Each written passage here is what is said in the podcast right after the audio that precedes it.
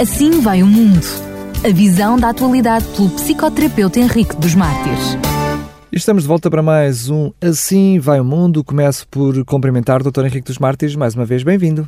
Muito obrigado, boa tarde e boa tarde para toda a audiência também. Hoje escolheu como tema como se infectam as feridas emocionais. Mas, Dr. Henrique dos Martins, antes de irmos propriamente a este tema, até porque ele vai andar certamente à volta da família, daquilo que são os laços familiares e a estrutura da família, eu uh, propunha que come começássemos precisamente por aí, com o conceito de família, se é que hoje, uh, com tantos tipos de família, conseguimos encontrar uma definição clara para, para este conceito de família. Nem diria tanto porque hoje as famílias estão estruturadas e, e, e fundamentam-se de uma forma completamente diferente. Uh, mulheres casam umas com as outras, homens casam com os outros, uh, homens que antes eram mulheres casam com mulheres que antes eram homens. Portanto, a, estrutura da, da, da, da, família hoje em dia uh, não permite uma definição muito clássica da família. Mas o conceito de família envolve uh, pelo menos uh, dois aspectos que eu gostaria de sublinhar.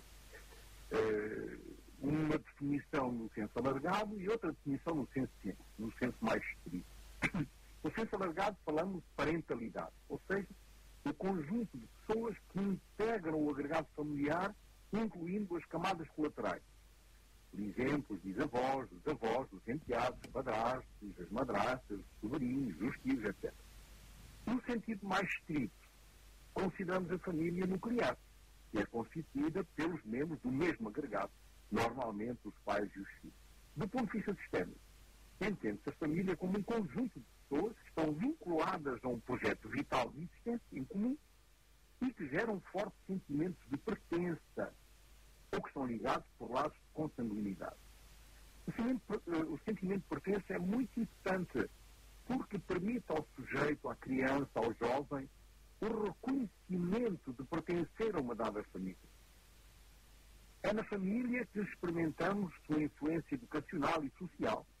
Aprendemos certas habilidades, como falar, viver e participar. Aprendemos a construir nossas ideias básicas sobre o que é a vida, o mundo, os sentimentos, as maneiras de reagir aos acontecimentos. Podemos afirmar que se trata do nosso laboratório particular, digamos, onde aprendemos as atitudes, as posturas e as maneiras de agir em relação à vida. Muito bem, eh, agora depois desta explicação feita daquilo que é este conceito de família, passamos então agora às feridas eh, emocionais. Temos, nós sabemos eh, muita coisa sobre os sintomas físicos, não é? Quando nos magoamos, quando nos aleijamos, mas, mas o, que é que acontece quando temos feridas emocionais? Como é que colocamos? Podemos colocar um, um penso, um penso na ferida uh, emocional ou deixamos que ela se cure sozinha? Ora bem, as feridas, as emocionais são consequências de relacionamentos tóxicos em forma de mensagens perversas registradas na memória emocional de cada um de nós. Mensagens que fomos recebendo através dos tempos. Nossa família, dos professores, dos amigos, eh, etc.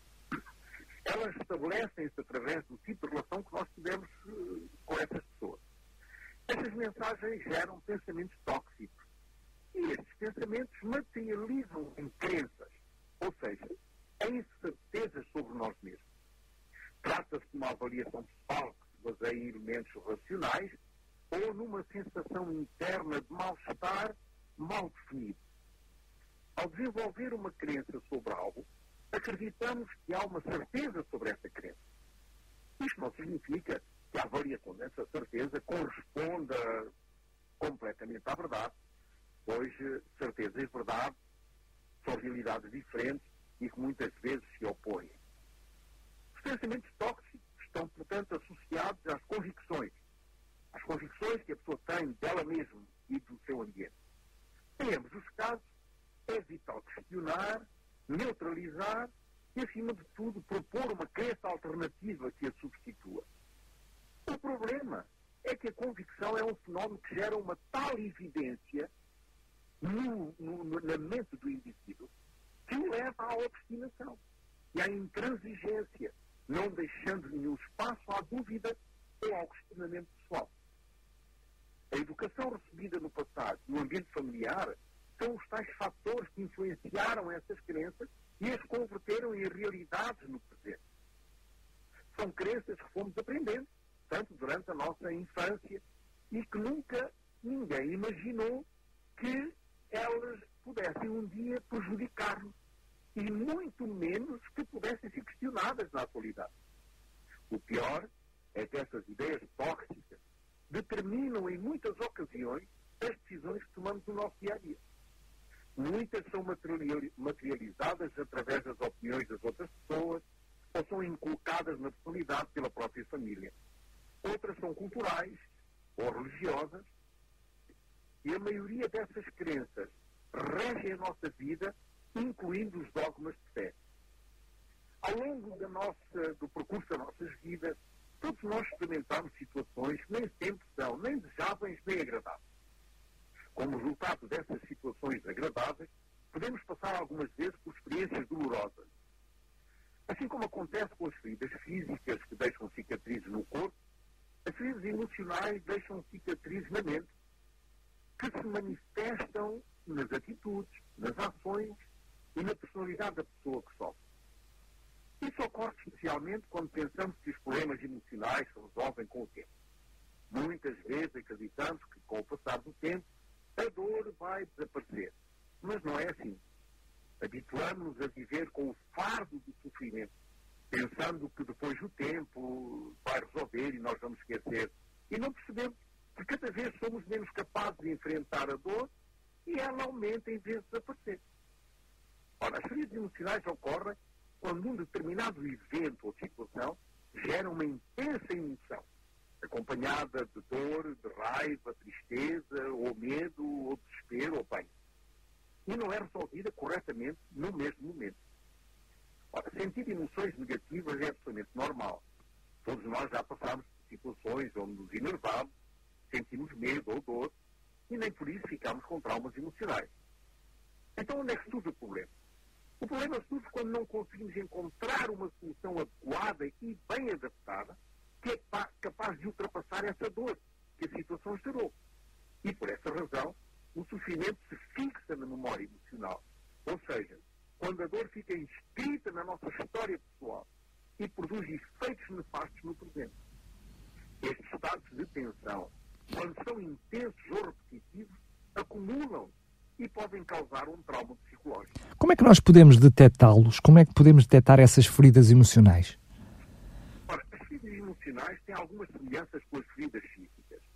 Quando olhamos para uma cicatriz no nosso corpo, lembramos de como a fizemos, com quem estávamos e o lugar onde a fizemos. As feridas físicas deixam essas cicatrizes visíveis. Só que as feridas emocionais deixam cicatrizes invisíveis, que ficam registradas nessa tal memória e nem o tempo as pode curar.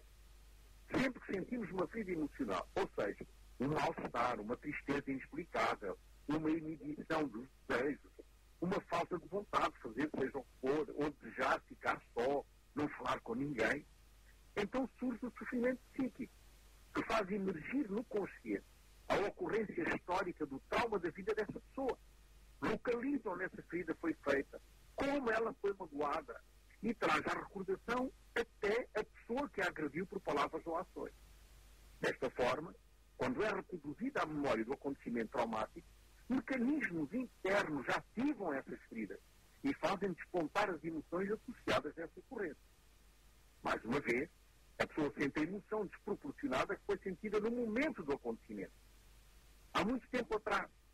Talvez o medo, a raiva, talvez a impotência, a sensação de insegurança, que agindo no momento presente pode levar a pessoa a ser de uma forma imprevisível. As feridas emocionais do passado voltam sempre sobre a forma de inseguranças e medo que nos levam, às vezes, a agir de forma imponderada, irrefletida e, algumas vezes, de forma agressiva com os outros, perdendo o autocontrolo em certas situações. Porquê? Nós sabemos que o excesso de uma emoção inibe o acesso à razão. Por isso, quando sofremos experiências dolorosas, as emoções fazem com que o cérebro reptiliano ou seja, a sede dos nossos instintos e dos impulsos passa a modo automático, tomando o controle da situação e dificultando a objetividade e a tomada de decisões racionais. Essa é a razão pela qual reagimos muitas vezes com condutas violentas, absurdas, ilógicas e por vezes paradoxais. Há um ditado que diz que o passado volta sempre ao presente. É verdade que o passado às vezes volta na forma de sofrimento emocional. Quando? Quando não conseguimos assimilar e quando não conseguimos adaptar-nos àquilo que nos causou tanto dano há tanto tempo. Como são produzidas as feridas emocionais na nossa infância? Muitas vezes as feridas emocionais são produzidas pela forma grosseira como os pais tratam os filhos. Porque foi isso que eles também aprenderam dos pais deles. Gera-se uma série de fenómenos transgeracionais, que por vezes têm uma origem muito arcaica na história pregressa das gerações do passado, mas têm efeitos presentes, portanto, têm efeitos nas gerações presentes.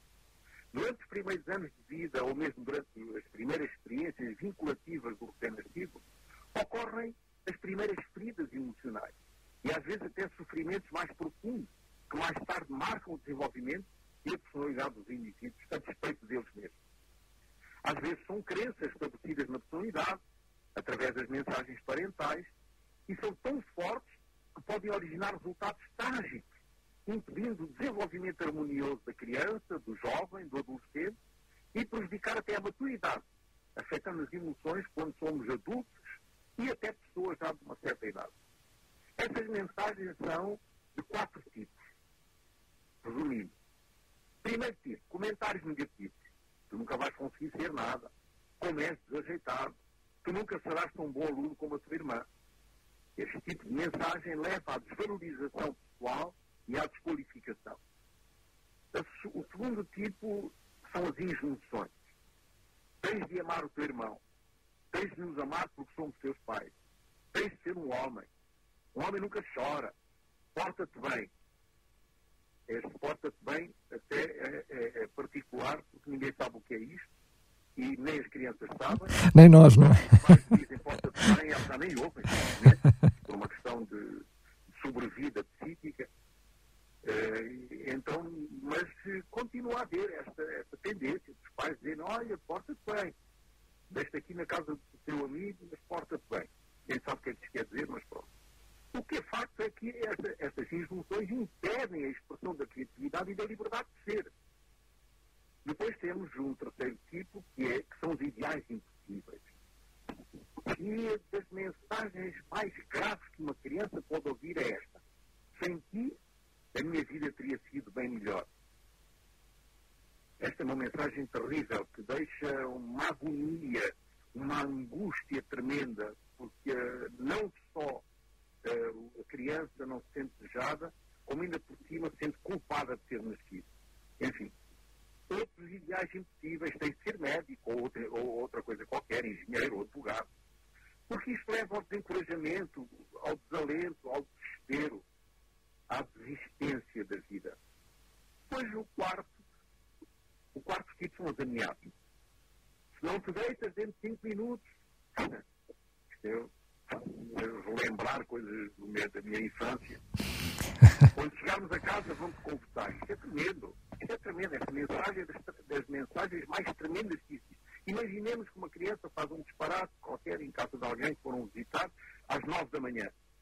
E às nove da manhã ela recebe esta mensagem. Quando chegarmos a casa, vamos conversar. E ela já sabe, no meu tempo, pelo menos, mas conversar era pegar num cinto, ou num pau, ou num chicote, sei lá, ou duas, duas palavras, e a criança ficava angustiada desde as nove da manhã até chegar a casa às cinco da tarde. Portanto, isto era uma tortura. É?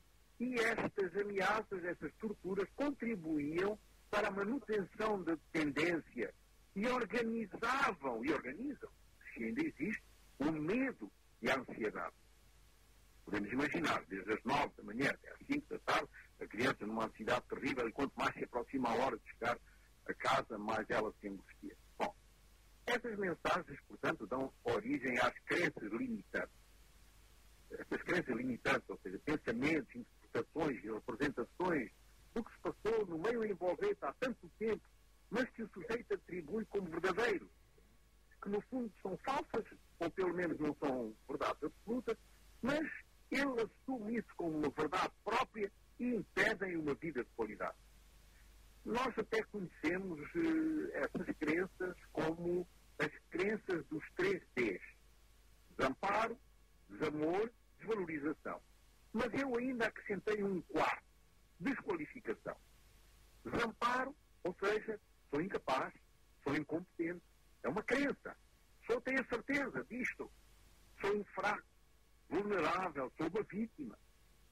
Sou uma vítima que se insere naquela triangulação de Cartman, em que se transforma em acusadora e quer salvar toda a gente. Sou um fracassado, um perdedor. Depois, uh, o segundo deu o desamor. Sou indesejável, ninguém gosta de mim. Isso é uma coisa que nós ouvimos todos os dias. Sou indigno de ser amado.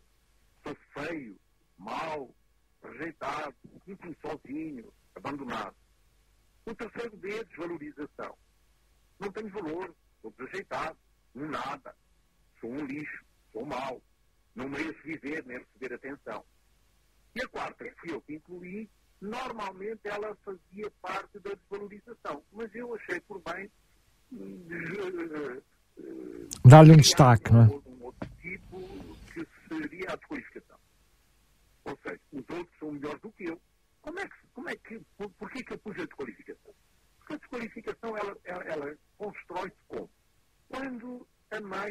I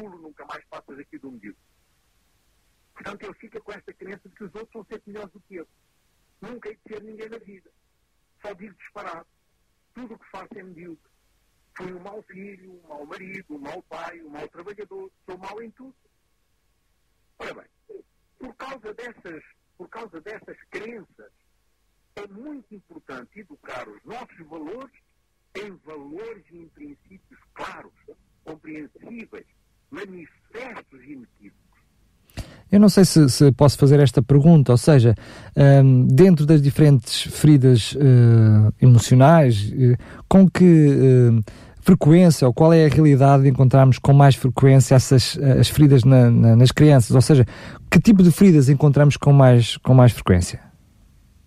Exato. Entre as feridas mais frequentes produzidas na infância, podemos encontrar, assim, entre muitas outras, claro, estamos a resumir nem, nem, nem, nem o tempo de um programa dava para todas elas. Por exemplo, o medo do abandono. Quando algumas das figuras vinculadas não respondem com condutas de proteção contra os medos e insegurança da criança, ela desenvolve o medo de ser abandonada, de, não, de nunca estar protegida. Isso gera feridas emocionais muito profundas, como a insegurança e a dependência emocional na vida adulta. Medo da rejeição e da traição. Este medo tem como causa quando as crianças sentem que os seus pais, amigos ou figuras próximas a rejeitam sem uma razão compreensível. Ou quando sentem que muitas coisas são prometidas, mas nunca são cumpridas. Isso faz com que na vida adulta essas pessoas se auto-rejeitem. Não se valorizam. Não valorizam o que é necessário e preferem estar sozinhas e isoladas dos outros. O medo da violência e da humilhação o que agora é mais comumente conhecido como bullying, seja em ambientes como escolas ou no lar, faz com que a pessoa que o sofre se converta num adulto com baixa autoestima. E até mesmo pode chegar a uma depressão grave por carregar uma mochila pesada de todas as lembranças e humilhações que sofreu no passado. E mais, é que ele vai gerar comportamentos, ou, ou seja, vai produzir comportamentos, não é? Gerar, é produzir comportamentos, que vão aumentar este, medo da violência e da humilhação e vão condicioná-lo num feedback sempre negativo, numa resposta da própria sociedade e do, do próprio meio envolvente, que fazem com que ele tenha a certeza de que realmente ele carrega este peso de lembranças e de humilhação. Medo do desconhecido, produzindo quando os pais ou figuras de referência subestimam os medos da criança e dizem que não devem ser covardes, ou, por exemplo, não devem ter medo da água, ou de ficarem sozinhos. Todos nós tememos o desconhecido e os filhos em pleno desenvolvimento ainda mais, pois para, para eles tudo é novo. Se não respeitarmos e agirmos com paciência, podemos formar adultos com muitas inseguranças e medos de mudanças. Todas as experiências do passado, está a ver, influenciam a nossa personalidade e produzem mudanças significativas na mente. Quando ao longo dos anos voltamos a reviver essas feridas emocionais que nos causaram danos no passado, a nossa criança interior, sofredora, essa criança mal adaptada, emerge, vem à superfície e vai agir como se estivesse em perigo. E muitas vezes de, uma forma que talvez não seja a mais adequada. Claro. E o que acontece quando sofremos essas feridas emocionais resultantes de um relacionamento? Ora, muito bem. As feridas emocionais podem influenciar seriamente o relacionamento.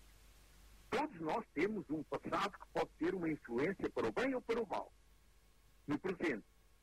E neste caso, nos relacionamentos atuais. Os relacionamentos o que são? São espaços onde a negociação das ideias deve ser identificada. É um espaço onde a negociação dos desejos pode ser estabelecida. Aquilo que ouvimos não é senão a representação mental daquilo que foi dito. Isto gera no espaço relacional campos de tensão que tendem, pouco a pouco, a agravar-se quando as mensagens que nos são enviadas não foram claramente enviadas pelo emissário ou mal compreendidas pelo receptor. A palavra dita pode ser através dos filtros interpretativos, ou benéfica ou tóxica, evidentemente. Entre o que eu penso, o que eu quero dizer, o que eu digo, o que o outro pensa ter ouvido, o que o outro quer ouvir, o que ele ouve realmente, existem pelo menos seis possibilidades de não te entender. O feedback, o reajustamento da comunicação, permite evitar que o espaço relacional se transforme num espaço conflitual.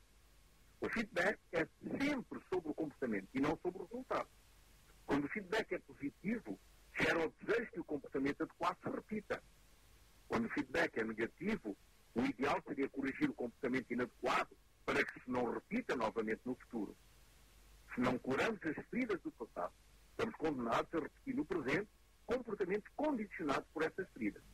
Doutor Henrique dos Mártires, eu sei que a pergunta agora ainda é mais complexa e, se calhar a resposta daria apenas um, um programa só, só por si. Mas com o tempo que nos resta, hum, depois de falarmos daquilo que são as feridas e, e como elas surgem, como se podem curar então estas feridas do passado? Em primeiro lugar, é preciso perceber que as feridas do passado nos fazem sofrer passivamente, porque se encontram registradas numa memória emocional que, sendo uma força de conservação, se mantém efetivamente passiva. Está lá, parada, não faz nada. Depois, devemos perceber que uma ferida emocional não cicatriza em alguns dias, sendo um processo lento, caro, não em dinheiro, claro, mas em investimento e energia psíquica. É primordial aceitar as feridas emocionais como parte da sua pessoa e da sua história. É importante relembrar que dentro do mal há sempre algo de bom e que de todas as experiências que vivemos ao longo das nossas vidas, podemos obter ensinos que nos ajudam a evitar certas situações dolorosas e aprender, sobretudo, aprender a viver com elas. O que se pretende é agir ativamente nessas, nesses elementos que estão guardados, que estão conservados de uma forma passiva. Portanto, é mobilizá-los, usando ferramentas que, por um lado, identificam o tipo de sofrimento pelo qual a pessoa está a passar e, por outro lado, para que tudo isso que dói passivamente se transforme em crescimento ativo. Perdoar a pessoa ou a situação que causou as suas feridas emocionais é um outro passo muito importante. Desta forma, se sentirá mais leve em relação à situação que lhe causou a dor. Quando enfrentamos um problema que faz ressoar, que faz ecoar em nós o que causou as feridas emocionais, fixemos nossa atenção no que estamos a sentir nesse momento, para podermos controlar esses impulsos, ou inibitórios, ou seja, que nos paralisam, ou impulsos agressivos que nos fazem reagir de uma forma violenta. A ferida emocional é uma voz silenciosa que a pessoa evita escutar. Quanto mais ela evita ouvir esta voz, mais a dor se consolida. Essa voz pode ser boa se a escutarmos, mas também pode ser destrutiva e pode ser terrivelmente uh, indutora de sofrimento e da felicidade se nós recusamos enfrentá-la. Faça uma dor emocional, o sujeito sente-se impotente, porque não encontra recursos pessoais para apaziguar a dor. Ora, é agindo ativamente que a voz passiva do sofrimento pode-se desvanecer e até apagar definitivamente em alguns casos. Esse algo ativo que alivia o sofrimento é a validação. Inscreve-se, insere-se numa relação narrativa na qual o sujeito que sofre relata o que está a sentir a uma outra pessoa. Doutor Henrique dos Matos, pedi só que pudesse explicar o que é, que é isso de validação. A validação insere-se numa estratégia de aceitação. É um processo segundo o qual alguém escuta o que o outro sente, não o que ele pensa que ele sente, não o que ele sentiria no lugar dele, mas aceita que o outro sente sem dar conselhos, sem o acusar, sem o fazer sentir-se culpado de nada. Isso é validação. Porquê? Porque a tendência humana é que, face ao sofrimento do outro, sentimos um desejo de aconselhar rapidamente. E isso não é validar. Isso é desrespeitar os sentimentos do outro. A validação por um terapeuta, por exemplo, implica, de forma resumida, claro, tinha que ser, comunicar ao paciente que suas respostas emocionais fazem sentido e são compreensíveis dentro da sua história. É necessário que alguém escute o sofrimento, essa emoção que perturba, mesmo que lhe pareça irracional. O terapeuta escuta, esclarece e valida emoções, sem a julgar, dando lugar de existência real. O terapeuta convida o paciente, portanto, a observar cuidadosamente o que está a viver, a identificar os componentes da emoção. Isso é muito importante. Quais são os fatores precipitantes? Quais são os fatores uh, do meio ambiente que fazem com que, numa determinada altura, essas sensações corporais desagradáveis, esses impulsos de agir de uma forma desordenada, surgem no indivíduo, no consciente, e, e levam o indivíduo a agir de, de forma uh, uh, completamente, muitas vezes completamente incoerente. E isso faz com que nós possamos nomear essas emoções, dando ao sofrimento um nexo concreto, um nexo autêntico, um nexo real e verdadeiro. Podemos então definir a validação, em termos gerais, como uma prática de aceitação profunda das emoções do outro, sem julgar, como vimos, sem aconselhar, sem tentar mudar nada naquele momento. Quando validamos, corroboramos a importância do que a outra pessoa sente consideramos que o que ela sente é legítimo. Muito bem. E que papel tem a comunicação nesse processo estratégico? Ora bem, a validação exprime-se através da comunicação, é evidente. Existem dois tipos de compreensão que devem ser comunicados àquele que sofre uma crise emocional. O primeiro é comunicar que a maioria das pessoas responderia à situação que desencadeou o sofrimento nessa pessoa da mesma maneira. O segundo é comunicar que a emoção é compreensível nesse contexto, é legítima e lógica. Quando uma pessoa que sofre se sente escutada, pode começar a compreender o que existe por detrás dos sentimentos magoados. E assim, à medida que consegue dar sentido ao seu sofrimento, à medida que essa dor pode ser contada através de uma narrativa, pode ser entendida como um propósito, o medo se dissipa. E a inadequação comportamental associada tende a desaparecer. Os acontecimentos indesejáveis da história de vida, da vida de alguém o tornam sempre vulnerável e propenso a uma visão negativa de si. Isso é normal. Do mundo e do futuro. E quando a pessoa não se sente escutada, ela pode tornar-se agressiva. Esta agressividade está ligada à angústia de não ter sido compreendida, porque faz ressoar nela tudo o que não pode ser refutado, tudo aquilo que não pode ser combatido ou argumentado no momento em que foi ferida, por causa do medo. Qualquer cenário atual semelhante ao estímulo que fixou este sofrimento na infância, é sentido ainda hoje como um perigo. E o sujeito é invadido por uma estranha apreensão, acompanhada de sensações físicas e interpretadas como algo catastrófico. Isto faz ecoar no seu interior o mesmo medo ou a mesma vergonha que teve no momento da fixação do sofrimento. Essas sensações desagradáveis provocam uma centralidade exagerada da percepção de perigo e uma subestimação dos recursos pessoais para as aliviar. A narrativa permite uma reestruturação dessas crenças erradas e uma adequação racional das sensações de medo e ansiedade vividas. As nossas histórias determinam a consciência de nós próprios e dos outros, a forma como definimos prioridades e como escolhemos ou renunciamos a deveres e a direitos.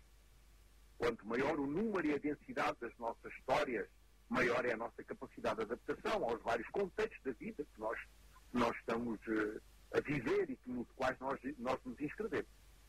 Essas histórias, ou seja, essas estruturas narrativas, têm personagem. Quem foi? Tem uma intriga. O quê? E também tem, também tem uma encenação. Onde foi e quando aconteceu? Essas, essas situações são reguladas pela moral da história, que é o tema. Sendo que esta moral impede que a história tenha uma interpretação diferente. A pessoa não é o problema, mas sim a forma como a pessoa se relaciona com o problema é ao sofrimento. Ao permitir ao sujeito uma narrativa da sua história, procurando estimular a imaginação de tal forma que o problema construa um sentido lógico na sua mente, o sintoma deixa a sua função perturbadora e alivia a atenção a ele vinculada durante o processo de desenvolvimento e maturidade. No caso de relacionamentos tóxicos, a outra pessoa é uma parte ativa do desconforto e não permitirá que se deixe a sua área de influência tóxica tão facilmente.